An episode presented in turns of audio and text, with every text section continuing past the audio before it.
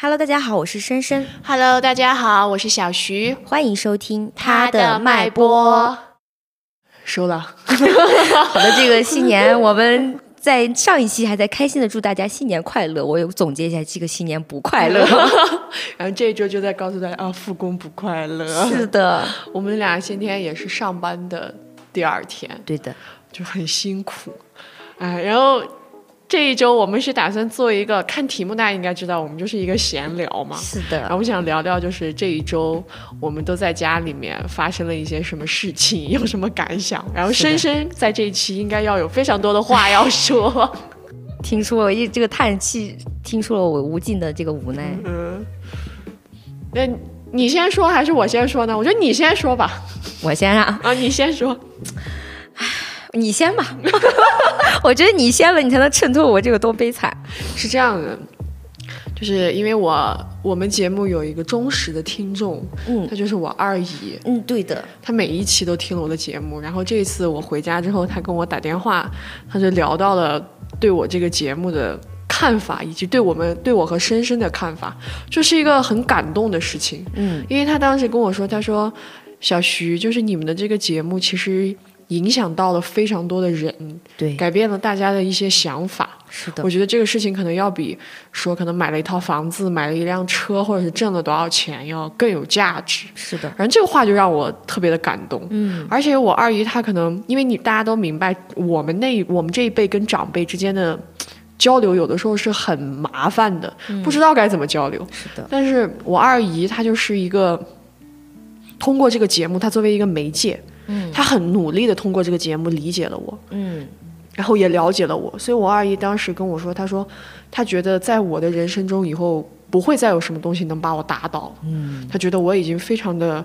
坚强和成熟了。哦，我当时虽然没告诉她，但是她跟我说的时候，其实我眼泪就在眼睛里在转圈。对，而且当时你给我转述的时候，你说二姨说了一句我不太懂什么是女权，但是嗯二姨说完那个，当时我就跟你说二姨很懂，其实。对对，然后我当时因为这些我也我就很感动，然后这然后这是我和我二姨，然后我和我妈妈也是，我妈妈这次回来就有一个特别好玩的片段，因为当时我回来的时候刚好那一天上的是那个就是发现女子的女人的领导力。嗯，然后当时我和我妈妈在一起包饺子，然后我们俩就一起坐在那里听完了那一期哦，节目。边听边那个，嗯嗯。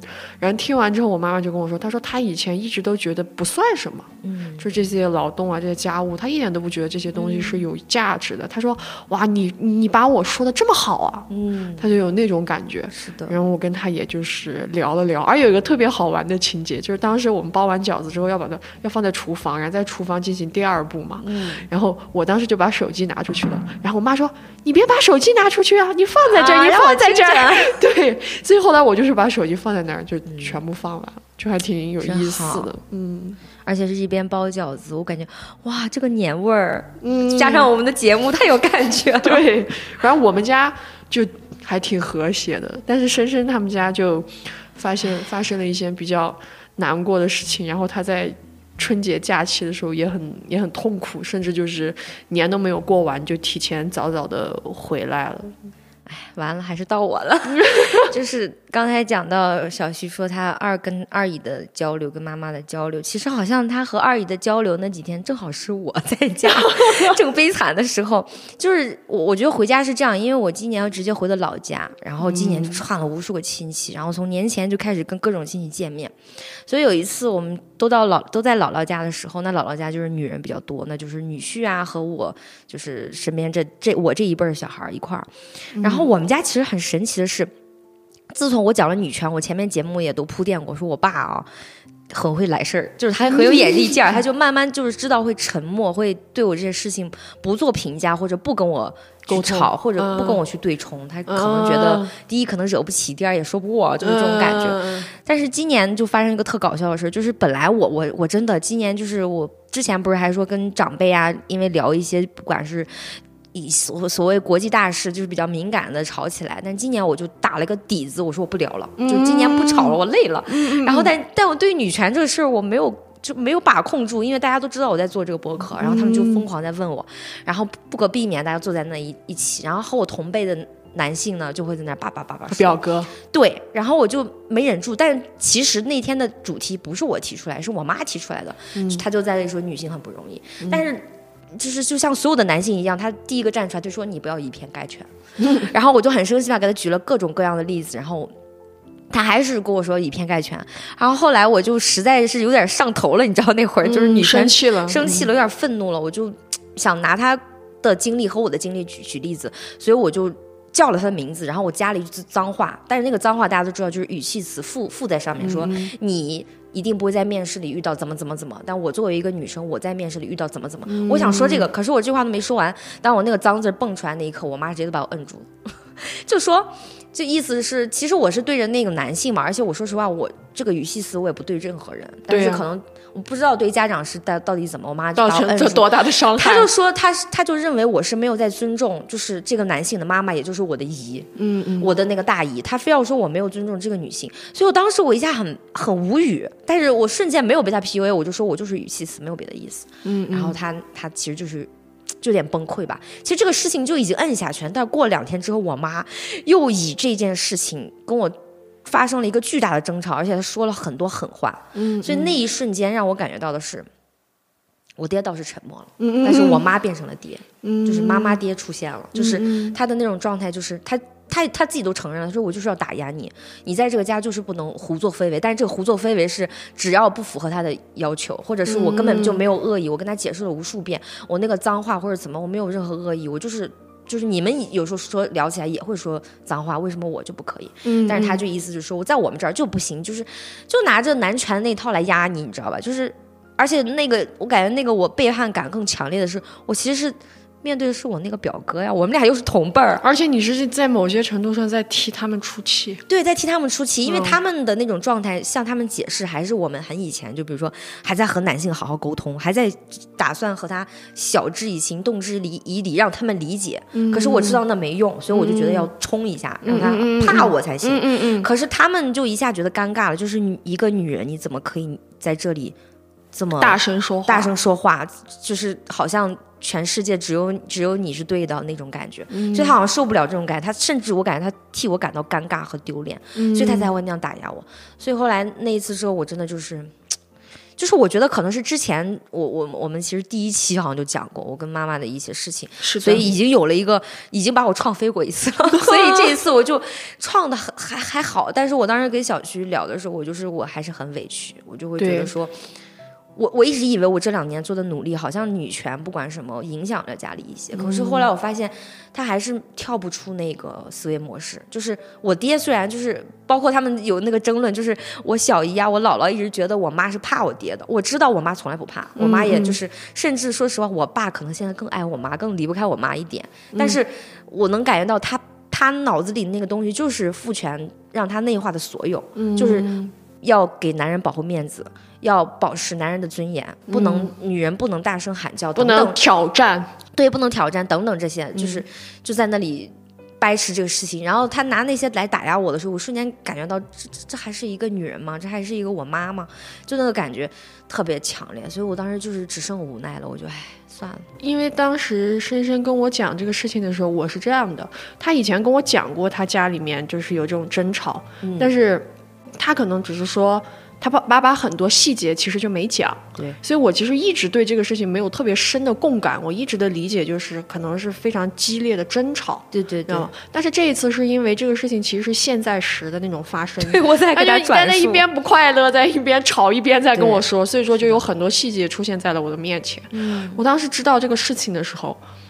我实话实说，我是非常愤怒的。嗯，我的那个愤怒感其实是来自于两件事情。嗯，第一件事情就是我无法忍受母亲不让自己的女儿说话。对，是的，就是他那那一刻真的就是被什么东西上身了。就是无论如何，他那个表哥 跟我跟他们没有任何关系。是的，你就非要说有点血缘关系，也就八竿子打不着一撇，真的打不着一。但是你。这是你的亲生女儿坐在这个饭桌上，就是我真的骂她又又怎样呢？对呀，我觉得就是，就算是骂错了，私下里再说嘛。嗯，那深深爸爸就一声哦，深深爸爸当然不在了，当时他在哦，对哦，对他没说话，就是你知道男人的这种啊，我自己的孩子，我现在要嗯嗯嗯，对吧？就是这种，这是第一个让我当时。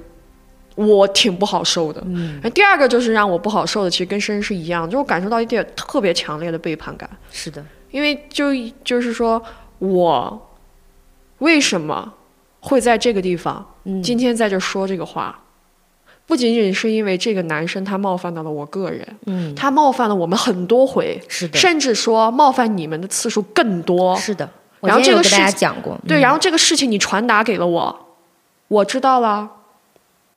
是的，哎，这个就是以前就是他把那一句话“你不要这么和你爹说话”改成了“你不要和男人这么说话”。对，就是你，你如果不告诉我，我也不会知道啊。那我是怎么知道的呢？你被你受伤了，你受委屈了，你告诉了我，我记住了这个事情，然后我打算，哎，也不是故意的嘛，但就是正好就赶巧，我就觉得那新仇旧仇一起报喽。是的。然后这个时候你突然间的表现是，你是跟他站在一起的。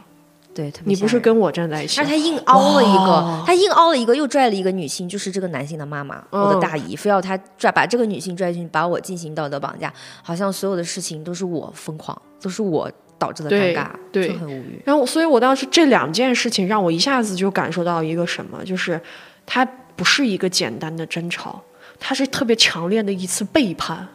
哇，这个东西我觉得，因为我们家。就是离开男人的时间太久了。其实我那天跟深深也有聊过这个事情，就是我妈妈，可能我二姨还好，因为我二姨是个很坚定的人，但是我妈妈其实很摇摆。如果要是有我父亲在场，我觉得我妈妈。听我这个女权节目应该也没啥用，是的，是的，他可能就会，可能我爸就说你听那天在那瞎胡说，甚至可能我可能会说是，那他就是为了能够让这个节目有流量，他才要这样子去煽动一些情绪，怎么怎么。我妈她可能就会等啊，我妈妈应该后面就会用一个这样的思维来思考我。嗯，所以说当时我听完深深跟我讲这个事情的时候，我真的好生气啊，我真的要气死了，我当时真的。是的，就是我首先不明白他为什么那么生气，第二就是我不明白他。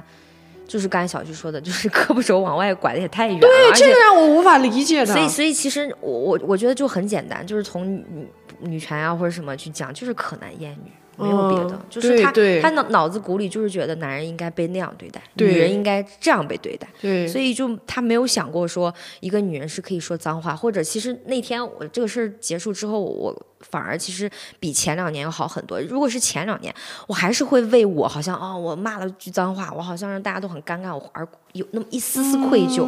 虽然进步了很多，但是还是会有。但今年我一点都没有，我今年就是能。非常清晰的感觉到那种什么叫孤立无援，就是女权主义这个孤立无援的战斗的感觉。因为全家人就是，要不然就有的人在看笑话，除了我妹还偷偷的给我发，她说这个男的不就是破防了吗？他们怎么看不出来？就是这种。但是但是小孩他又没办法说什么。我我妹啊还是比较聪明，就是没有吭声。她知道她一旦说话也要被拽住打的。嗯。所以我就也被看作那个，其实马上都三十了一个人，然后还要被看作一个那样的小孩去这样打压。其实嗯。唉，你你你知道我这个叹息真的就是也只能说，哎呀，熟熟悉了，嗯嗯，你来过好几次了，我也知道你大概是个什么面目，但这一次这个面目是让我彻底的放弃挣扎了，嗯，因为前两年真的感觉说我好像，哎，我好像可以是不是可以改变一些东西呢？我好像是不是我说了一些我爸变好了，然后你更自信了呀，或者怎么样？但是发现没有，那个底层的东西太难改变了，就是我我甚至感觉到，就说在你的那个逻辑里，我无法就把你捞出来。我疯狂的跟你说，不是这样的呀！我我们女人应该这样，甚至我和你站在一个战线，说我们我们女人是可以骂脏话，可以就是哪怕我今天说的全都不对，哪怕我就是重伤了他们所有人，怎样？你们就在给我听着。可是他就是不这么认为，我没有办法就灌输给他也不管用。他已经活了这么多年了，就是啊，我看到疲惫了。是的，就所以我就放弃了。嗯，所以这个年就是整体不开心。对，因为他当时跟我说的时候。我整个人就是啊，刚开始，哎，对，其实你知道，咱俩聊的时候还很有反差，就是你们家可能没有男人，但是我家有男人，我反而就是对这个场面就是知道他大概会来，就是有那么一点点感觉，但是可能对于你来说，你更觉得这是什么啊？什么情况？为什么会发生这样的事情？哦，我简直没有办法理解。然后整个假期里面，就是我和女人在一起相处的就很完美，多好。嗯，就是跟哪个女人都相处的还不错。所以，所以这个结论我觉得也挺好的，就是男人如果消失了，我们真的还轻松一些。真的是这样的，为什么呢？因为我我我妈妈和我爸爸离婚了嘛，嗯，所以我我过年呢还需要挑一个时间去我爸爸家看看。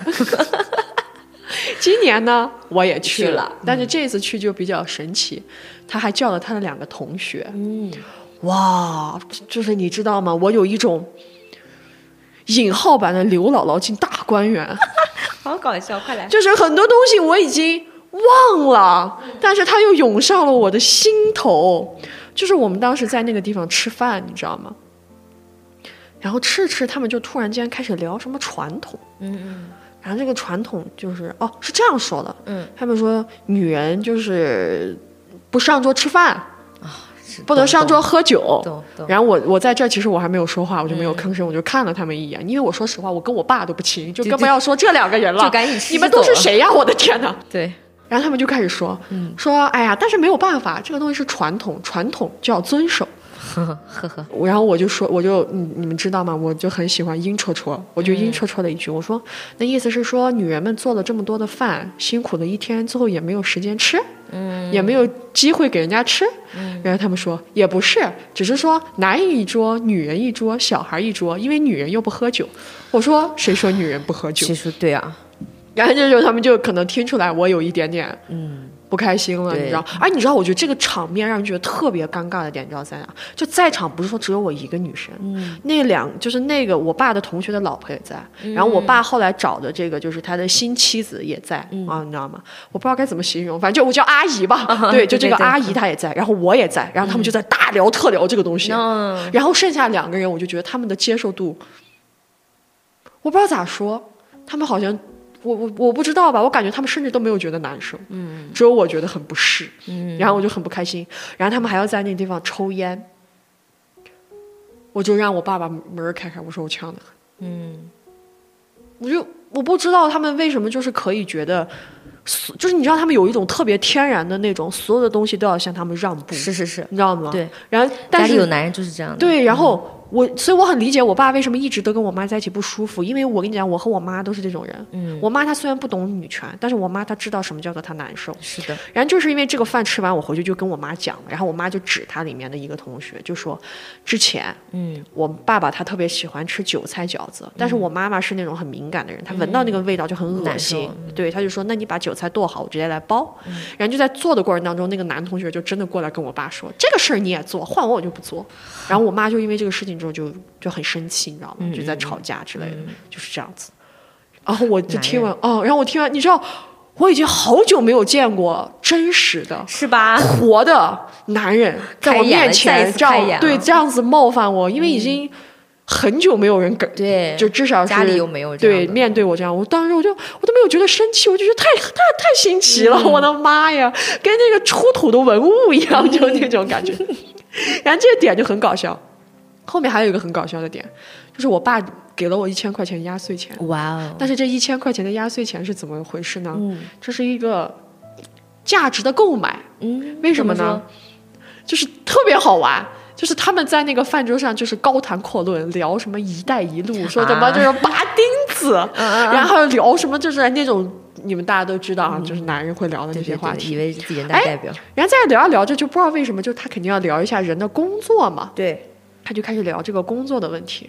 然后正巧呢，就是我爸他这个同学的这个同学，他有一个女儿跟我一样大，嗯但是他女儿还没有工作，就是在考研，应该是今年六月份毕业。研究生，哎嗯，但是他女儿呢，嗯，在北京，但他不想在那待，所以他也没有参加任何的校招之类的。嗯嗯然后，因为我已经出来工作一段时间了嘛，嗯我也比较了解这个市场。然后我的意思就是说，我说还是去参加一下校招吧，嗯因为可能会比起在外面社招好进一点儿。嗯，而且你现在是研究生，但是你又没有什么工作经验，对，没有什么工作经历，你的性价比要比本科生低太多了，大家可能不太愿意去招你。你先，环境又不好，哎，你要么就先在北京上个一年班儿，你给你自己镀镀金，然后再去你喜欢的城市。嗯，我就只提了一个这样的点，我觉得这个点就太是就对我们来说觉得特别普通。平常哦，对就是普遍的逻辑是这样，对，我就觉得得这个都不需要脑子转太厉害。但是你知道，我说完之后，全场的男人哇，就是那种大鼓掌，就也不能说是鼓掌吧，但这就是一种赞同。但这个赞同的后面就肯定要夸夸自己嘛，还要就说对，你看小徐就说的对啊，他这个就怎么怎么，我都有点记不得了。反正就是类似于这样的一种喧嚣和一种这样的气氛。完了之后，我爸就高兴了。一下脸上哇有光。我给大家稍微说一个补充一个背景哈，就是我爸，就是我从小他都不管我，就是我爸和我妈是高考，我高考的时候离婚的，你们就可想而知他有多么的搞笑吧。然后我爸就开始了，我爸说啊，我们小徐就从小到大就怎么怎么，哦，在这个外面也吃了 一个人也在外面吃了很多苦，他就那种。就是你知道吧，这是一种炫耀，就是看我养出来的女儿。哎，对对对，你看，这是我的种，就是这种感觉。哎，你们又知，说到这儿，你们又知道了，我是一个阴戳戳的人，所以我这时候就端着饭碗，就很嘻嘻哈哈的说：“我说你知道啥呀？你啥也不知道。” 然后你爸就不说话了，他就不说话。但是呢，大家还是很高兴。嗯，就是觉得哦，给了他们一个很好的思路，然后那个阿姨甚至就一定要让我加她的微信，然后要让她女儿也加我，确实加我了，但是我也不知道我俩应该说点啥，反正就放在了聊那个微信列表里。但我当时就是整个事情，你知道吗？让我就是觉得特别的滑稽，嗯，就是我已经好久没有感受到这种。就你看你，因为我们家有一个特别神奇的，跟深深家不一样，就是男人和女人是分得很开的。对对对。所以我有一段时间是跟女人完全相处，然后我又在这段时间是跟男人完全相处。哇，中间的那个对比差距，你知道，你就会就是这样，男人男人一思考，女人就发笑。是的。就是就就真的，你知道吗？我就那个感觉，然后我就坐在那个饭桌上，我就嗯嗯嗯，我就嗯啊啊，然后我就在那吃饭，然后我当时感觉就是，我说哎呀，你们聊了这么久，一句有用的话都没有，嗯，然后他们接着就是你知道吗？聊完这个话题，他们认可我了，他们认可了我这个作为女我这个女人的价值，他觉得嗯，你不仅是一个女儿，你不仅是一个女人，好像你有资格跟我们聊聊天了。这时候他就要问我一个问题：你谈恋爱了吗？怎么都会转到这个问题，然后，然后你，我说我没有谈，嗯，因为我已经太久没有人问我这个问题了，对对对，我就说我没有谈，我没有想到他们居然还有一句话，嗯，然后就说谈，哎呀，你们这么大了，谈了肯定也不会告诉你，告诉我们的。然后我爸就看着我，你跟我说实话，你到底谈没谈？我说我没谈，嗯，然后我爸说你为啥不谈？我说你想听实话吗？嗯，我爸说那不然呢？然后我就当着全场的面说，我说因为我看不上，嗯。然后你知道我的那个 ego，嗯，就我的这种，哎，他们觉得那种自负，哇，一下这样在场很不舒服。你知道为啥？有个特别好玩的事情，因为我们家也聊了女，就是女人这边其实也聊了恋爱的问题，但是他不是说你，哎，你应该谈，应该怎么，就是讲说，哎，现在小女孩是真不谈啊。然后我就跟我妈说，哎，看不上，看不上。我二姨他们也说啊，确实，哎，没啥意思。但我爸他们就那种，就是他们没说，但是他们话里话，就是那个感觉都透露着说，哦呦。看把你厉害的，你是谁啊？怎么怎么？然后我就看我爸说：“我说这是你让我说的呀。”我说实话，就是我看不上。而且我觉得男人一就是只要他们说看不上，他甚至都不会对标说是就是你这个年龄段，他会安在所有男人身上。对，就是你看不起我们男人，你什么什么东西，就那种感觉。对，就这个感觉特别好玩。然后这个就是我和我爸的。嗯，我觉得跟小徐特别有意思。你看他就是和女人。单独相处，然后和男性又完全相处。我们家呀，大杂烩，可有意思了。然后，但是我们家也存在这种，就男的一一一喝酒啊，就是就是嗨，就是刚才说呢，我妈要指点江山。对我妈就是把我摁住以后，我就觉得就是他。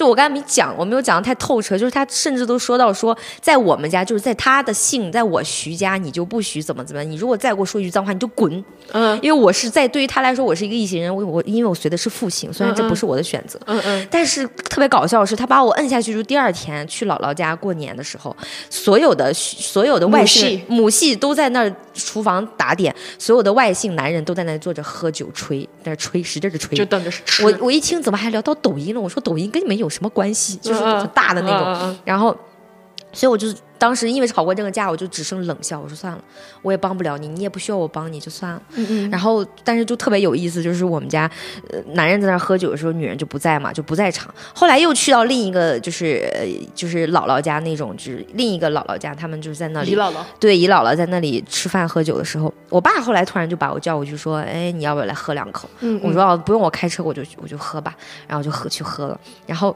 我爸这个时候真的是，我发现我爸真的是很搞笑。嗯今年的时候，他一直就拽着我跟我说，他逛商场，他就拽着说：“哎，我跟你说一个特别那个女权的点。我”我一听啥？他说，我当时就震惊，我说：“哎呀，我洗耳恭听。”他说：“我你看这个商场的女厕所什么情况啊？就是你一看都是女性在排排排队，那设计人是猪头吗？”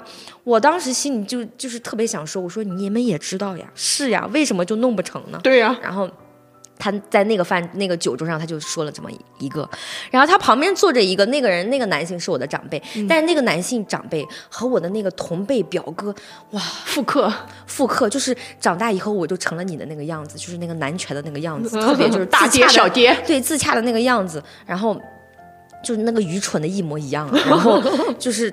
他就在那里说：“哎，你这个点不够有争议。就”就对着我爸说，因为我爸其实还算他的哥那种感觉。啊啊你这个点不够有争议，就意思是我要是做那个播客，你必须弄个有争议的。你没争议，你不知道制造热点，你能火吗？你能变现吗？就一堆出来了。然后我爸这个时候我没吭，因为我妈已经把我打压过了，我再也不敢吭了，我就不我就在旁边听着。我爸这个时候就是还逻辑还是比较清晰，他说：“那你来说一个比较有争议的吧。” 然后他就在那里绕绕绕，就反正说了一个就我们都知道的一些东西，就是很没有意思。但是我觉得。那个男性长辈就是所有人都很讨厌他说话，然后他很恶心的是，我我其实真的不想理他，但他非要揪住我，就他给了我两个建议。第一个建议，他说。哦，我觉得你们女这个女权节目啊，你应该多找点那种大男子主义的人去聊一聊，主动去跟他们聊一聊，把他们聊透，让他们觉得那才有说服力。嗯嗯嗯，我当时就来了一句，我说我不用找呀，身边都是啊。然后当时就大家都笑，你知大家都笑。然后呢，然后他说哦，我说我不是主动选择，我已经练就功力了，没办法，这个这个我不是我愿意愿意的。没人问过我呀也，哎，对呀。然后第二个建议，好吗？就你刚才说谈恋爱的话题，他说我觉得你以后找个男朋友，然后就开始问我，你你以后想找个什么样的男朋友呢？就是他意思就是说你已经有这个女权基底，你能找一个什么样的男朋友呢？然后我就我全程没看他眼睛，我就看着我妈，我说就问他一个问题嘛，做我背后的男人，你准备好了没？然后当时全场对全场又哇，然后我能看到他那个，我就看他点头，就是就是其实你知道那样的男权人，你能非常清晰的感觉到他们那种。男权的恶心，但是他们骨子里的那个懦弱其实是彰显无疑的。当他听到你这句话的时候，他其实害怕了。对，他他对自己的那个懦弱，他其实很清楚。是的，他非常的，其实他自己都看不上，但是他要装作就是是吧？甚至甚至这个长辈，我觉得他已经修炼成，就是他为什么比我表哥年长那么，就是长大后成了他，就是他这么多年啊、我觉得他可能多听了很多百家讲坛呀、什么樊登读书之类的，就是他把 他把他的那一套就是很猥琐的，很就是那种男权的东西，他自洽的特别完整，完整，就无懈可击，你知道吗？但是我我我我就跟他的对话，我发现了一个就是特点，就是其实跟我哥的时候，我就有点忘记了这个是这个这个技巧了。嗯在跟他聊的时候，我突然就意识过来了，就是跟男人聊这个东西，你不要试图让他理解你，你就对了。对就他就宣称是他的，我就宣称我的，所以我哐哐两句话把他们哇就很开心。然后包括我我妈又说我很想出出去啊或者什么的。他就问我说：“嗯、你有想过在哪儿定居吗？”我当时就说：“我说才多大，定现在就现在就想定居，多没意思。因为他就是那种，他就是他和我表哥一模一样，他们俩的人设就是那种男性人设，就是他们一闷头的想着说，每天就是脑子里宏图大业，说我要创业，我要怎么怎么，但是行动上完全没有做，但是又不甘于自己的平凡。我觉得其实如果你甘于平凡，那就是个人选择。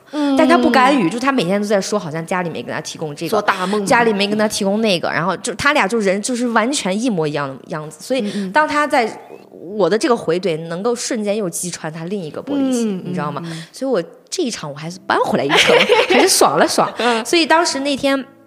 我爸挑起了这个女权，反而就是我不知道为什么，可能是我突然那天就是情，就是被被跟我妈那个争吵完了之后，我突然觉得说，那个方法不行了。就是、那个时候还是觉得好像跟家里人聊的时候，我可以是一种我想让你理解我的状态。啊但后来发现你们跟社会人没没区别，我得拿社会人的是那个态度对待你们。是，所以一下哦，好像又迎刃而解。嗯，对。对，其实刚刚深深说他跟他表哥这个，我也有一个跟我表哥，嗯特别搞笑，因为我可能在节目里讲过，其实我哥哥跟我二姨之间的矛盾还挺大的，对，但是这次就是挺有意思的，就无意之间大家就聊起来了，是怎么回事呢？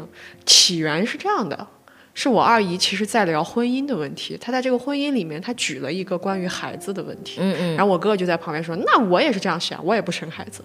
然后他当时说这个话的时候，我其实就皱了一下眉头。但是我当时皱眉头的原因是我没有觉得我哥说的错，嗯，但是我觉得你可以不要参与。对对对，为什么？因为你因为我二姨其实是在讲婚姻对于女人的压迫和痛苦。是的，她举了一个例子，你没必要在这地方附和，你不理解。对，但是我二姨她就很细节的捕捉到了我的皱眉。嗯，我二姨当时就哦，来，小徐，我知道你为啥皱眉，你快你说他。呃，小徐，你说他，你你像深深一样骂他表哥，骂他，你跟他吵，你骂他。然后我哥一下就在旁边就，为什么要骂我？我说错什么了？为什么要骂我？还委屈上了。对，然后但是因为这个事情，我们就开始了一次，应该我那天应该总共聊四个小时。哇哦，你加上我二姨两个小时，加上我哥两个小时，你知道我跟我哥聊天的时候，让我产生了一个非常不不可思议的东西，就是是我从来都没有想到的。我可以给大家先说一下结论，就是我庆幸我哥是女人养大的。是的，所以他身体里面其实就像我说，我哥哥是一个有拥有自己语言体系的人，嗯，他是一个理解，他是知道一些东西的人，他也明白一些东西，而且他没有他没有被那种特别。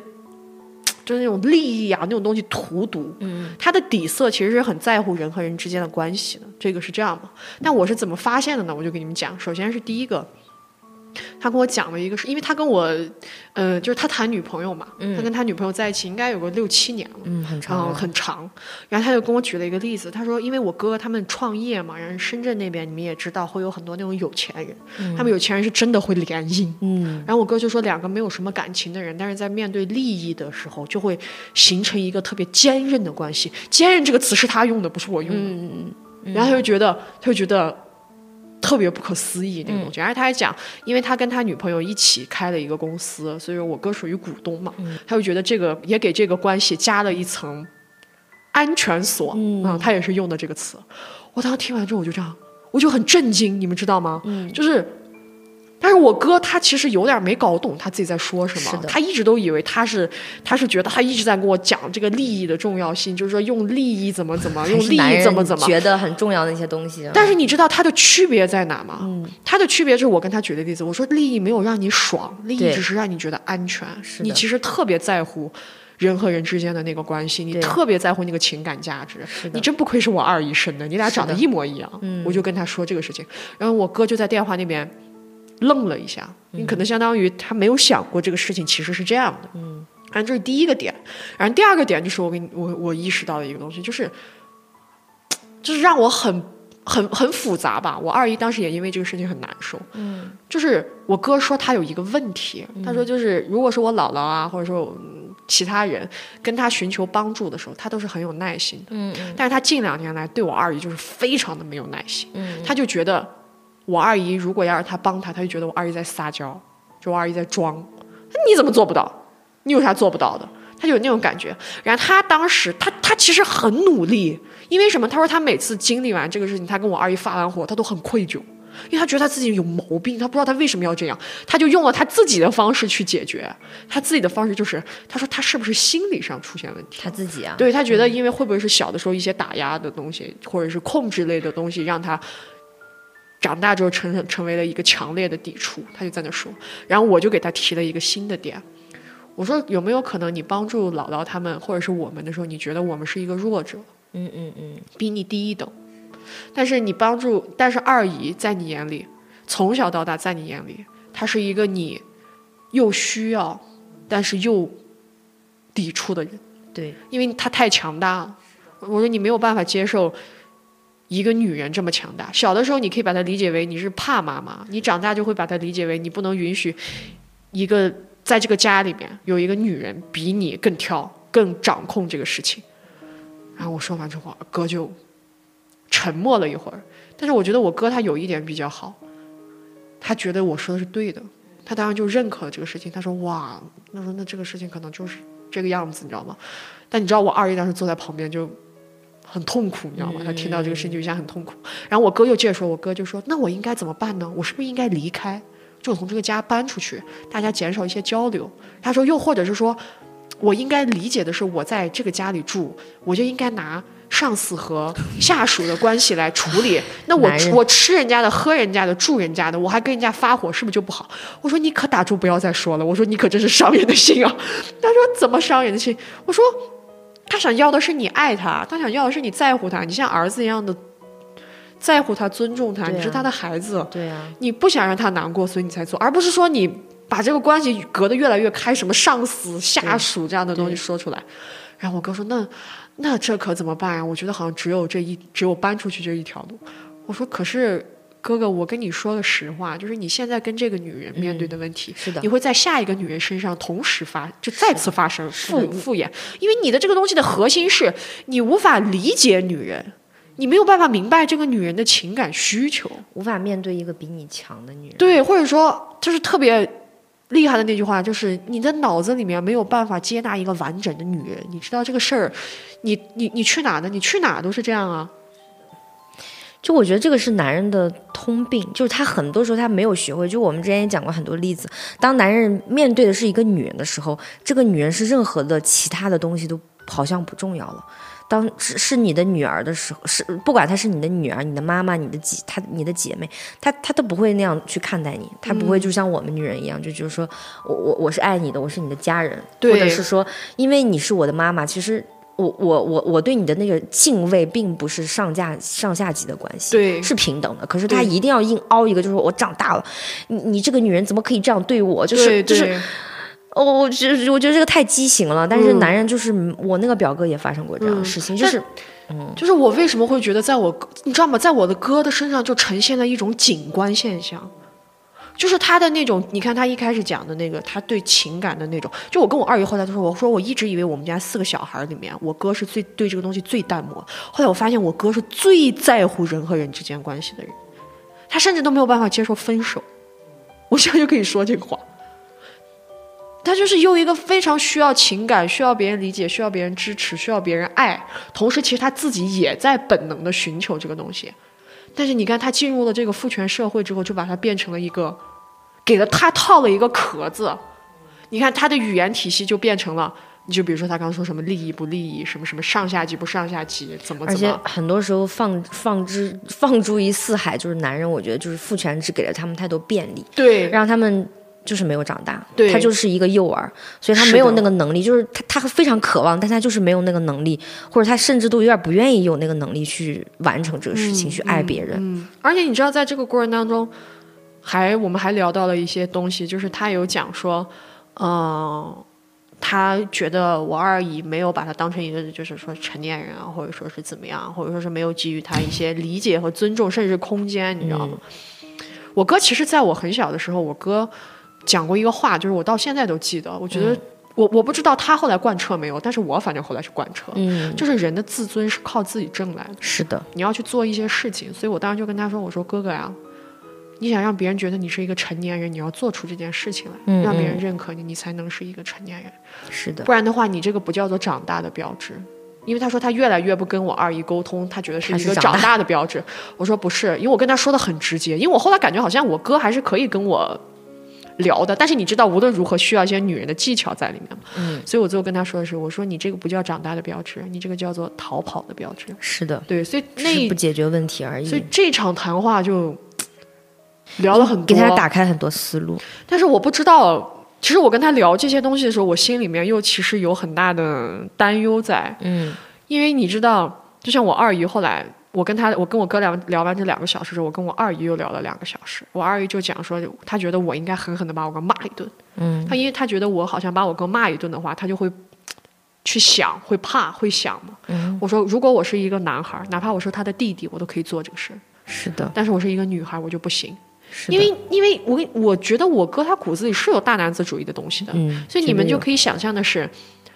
一旦我用一个非常直接的方式，比如说我骂他，他当时是被我镇住了，但是等他缓过来的时候，我们从此以后就再没有任何交流了。就是他会讨厌我，嗯，他会把他其实他会怕我，但他就会把那个怕变成一种讨厌，你知道吗？嗯就会变成那个东西。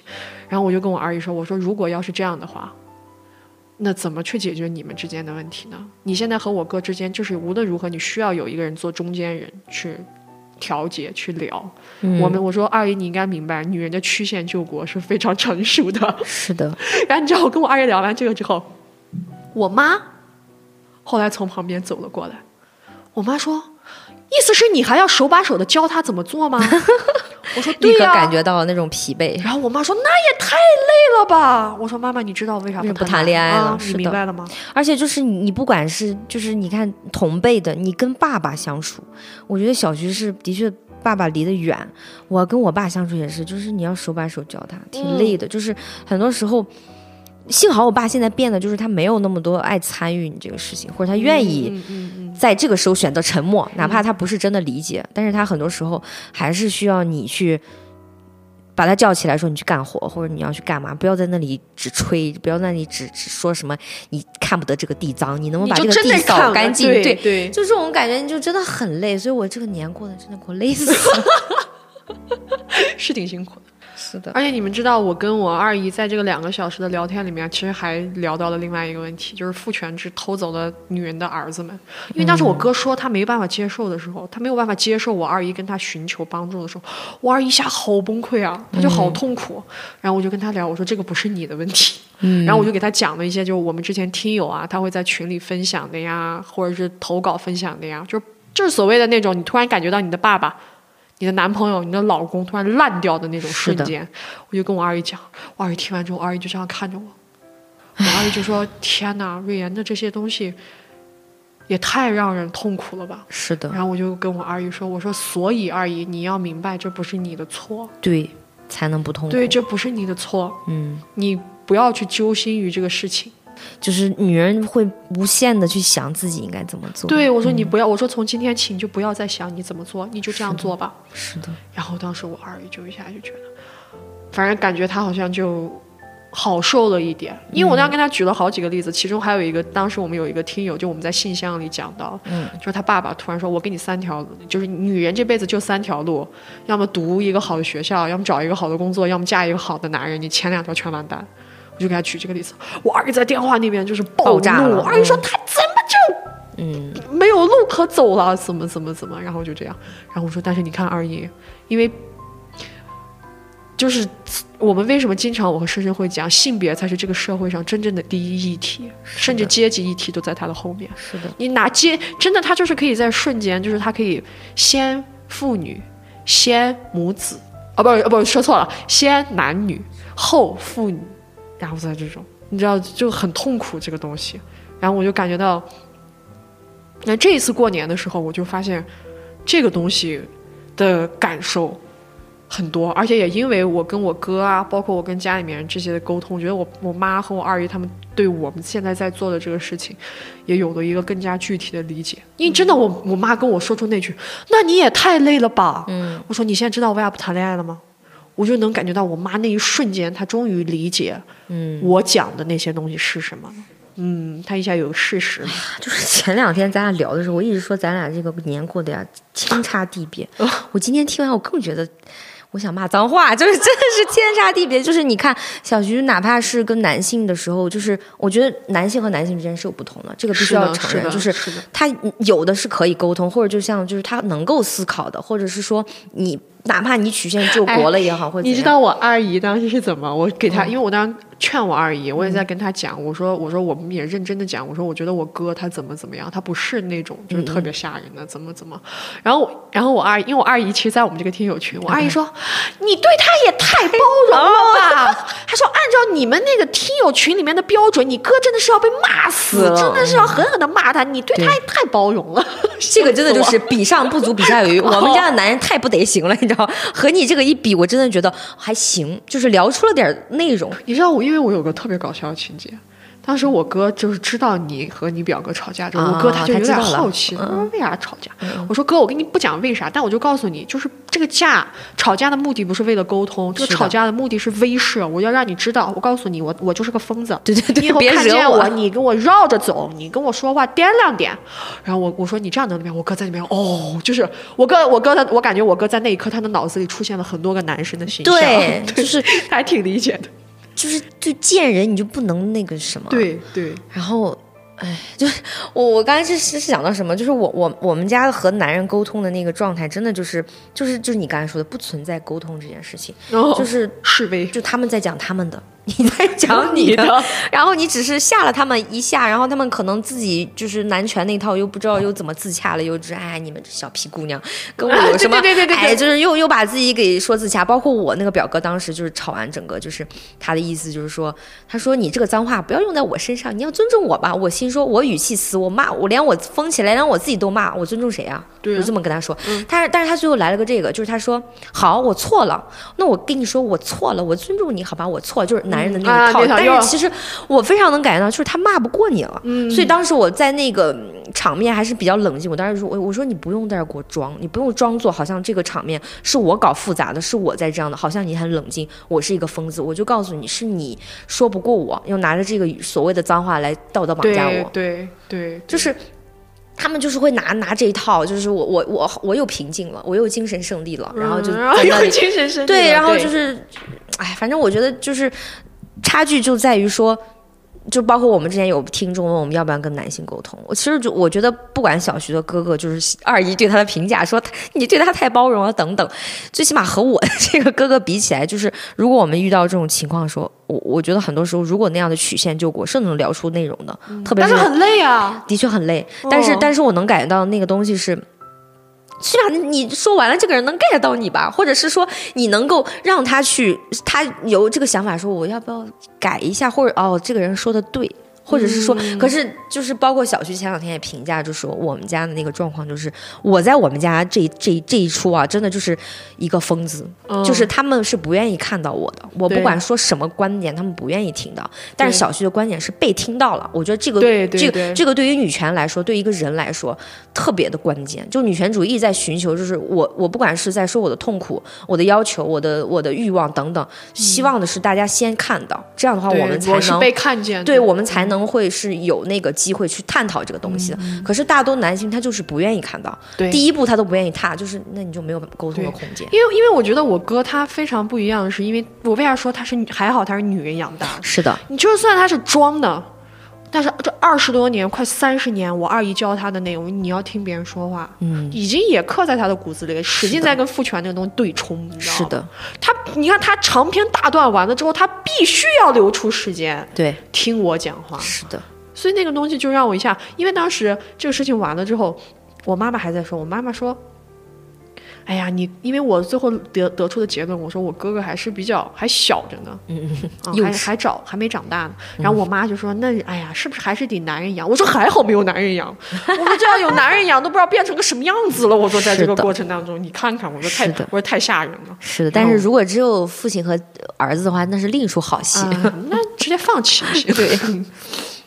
所以这个过年，我们两个人就是说跟各自的家庭，然后就是经历了很不同的事情，然后深深说白了就是，哎呀，我们形成了一个特别剧烈的对比，就又是是有男人和没男人区别。经历啊，完完美的解释了我们今天的标题。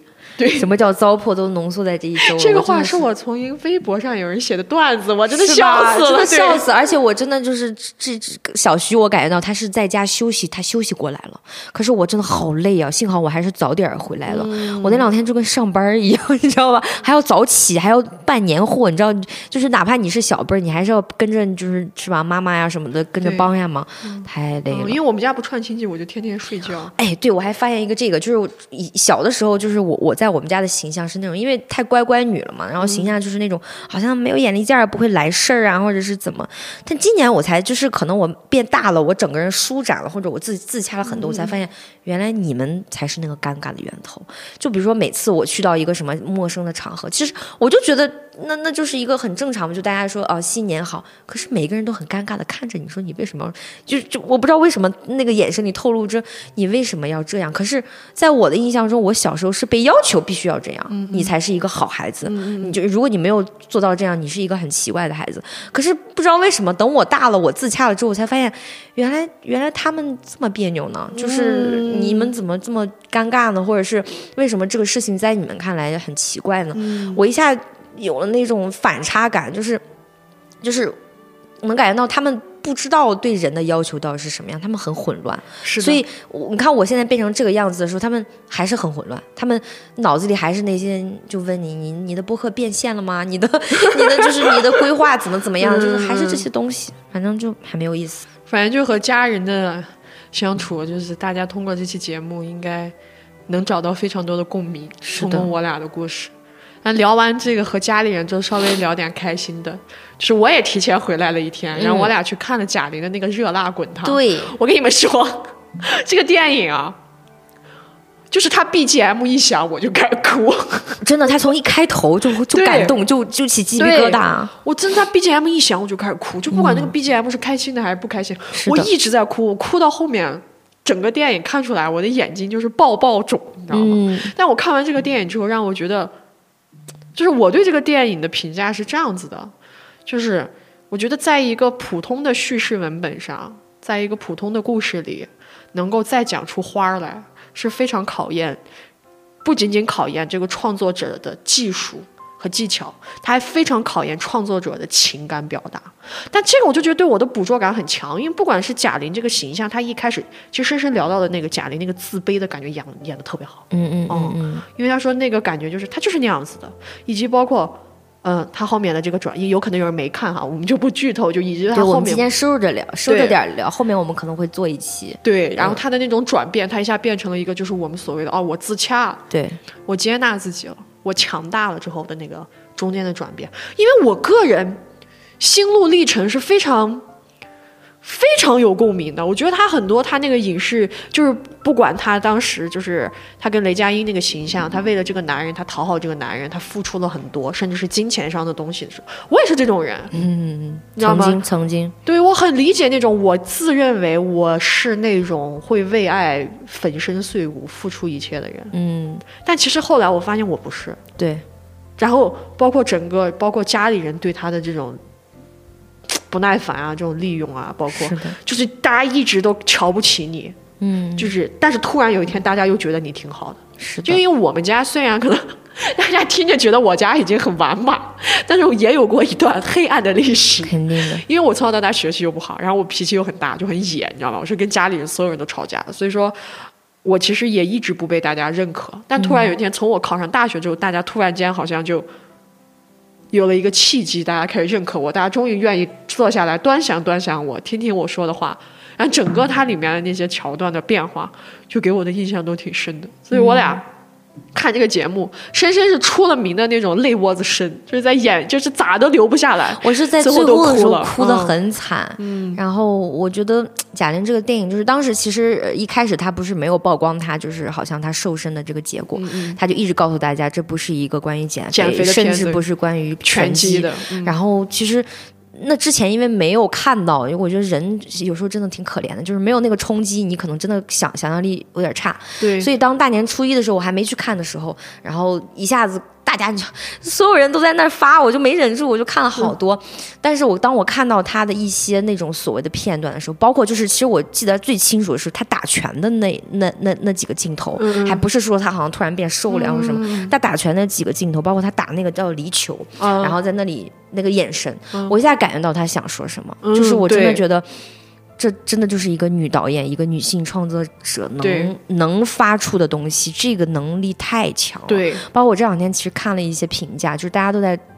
非常惊叹于这个他这个创作者的这种，他其实是很有灵气的一个人。是的，是的。但是今天我们就收着点讲，收着点。后面，嗯，大家也，大家他的灵气还有在哪里？他不是出了一个他自己编编词的歌吗？对，大家真的去听一下那个歌词，我的天啊！叫一切都来得及是吗？就是对他的词非常简单，是的，非常普通，但是他非常的。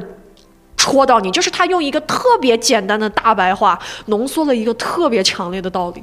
我当时就觉得太厉害，这一定是创作者本身有非常强烈的共鸣和这是他的亲身经历，他才能把那个东西写出来。是的，是的所以，我在这里就是说，欢迎大家真的去看。然后这个《热辣滚烫》这个片子，我们会专门找一期时间对，去和其他东西结合在一起，好好的讲一下。是的，嗯好的，，OK。那么这期节目其实大概就是这样。虽然说深深也经历了很多悲伤的事情给，我缓过来了。对，但是他重新回到了我的身边，所以说就会好。然哎，后回家真的有一种一夜回到解放前，就是就是就是，你知道我我我觉得女人真的是身边可能有一堆就是那种呃就是要有男权人呀，或者说狗屁话的人，一回家身边全是那个跟你说狗屁话的人。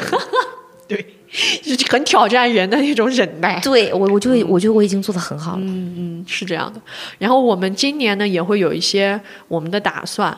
嗯，然后可以有一些在这新的哎对，可以跟大家再闲聊一下。我们可能会在嗯、Instagram 和 YouTube 上，然后对我们开始进行一些我们节目的更新啊和连载，然后可能也会会有一些小小的区别吧。因为国内他可能聊一些东西的话，嗯，不太方便啊。我们呢如果有这种不太方便的，我们可能就会放在外部，可能会这样好一点点这样的感觉，就是相当于是一个 Plus 的版本这样的感觉。然后除此之外呢，我们也和嗯，因为大家都知道我们在四川成都这边嘛，我们可能会跟成都的一些社群啊、一些这种机构啊去进行一些合作，有可能是线上的，也有可能是线下的。嗯，如果大家到时候感兴趣的话，也可以来参加。对当然这个也是我们今年可能会有的一个目标。是的，嗯那我们这期节目闲聊就到这里了。真的叨叨了好多。，对，嗯，这期节目也是复工周嘛，希望大家听着我们的节目，能够把这个班儿上下去，是的，让大家听听我的经历，就知道其实也还好了。也还好了，其实也还对，好。那么这期节目就到这里啦，我们下期再见，拜拜，拜拜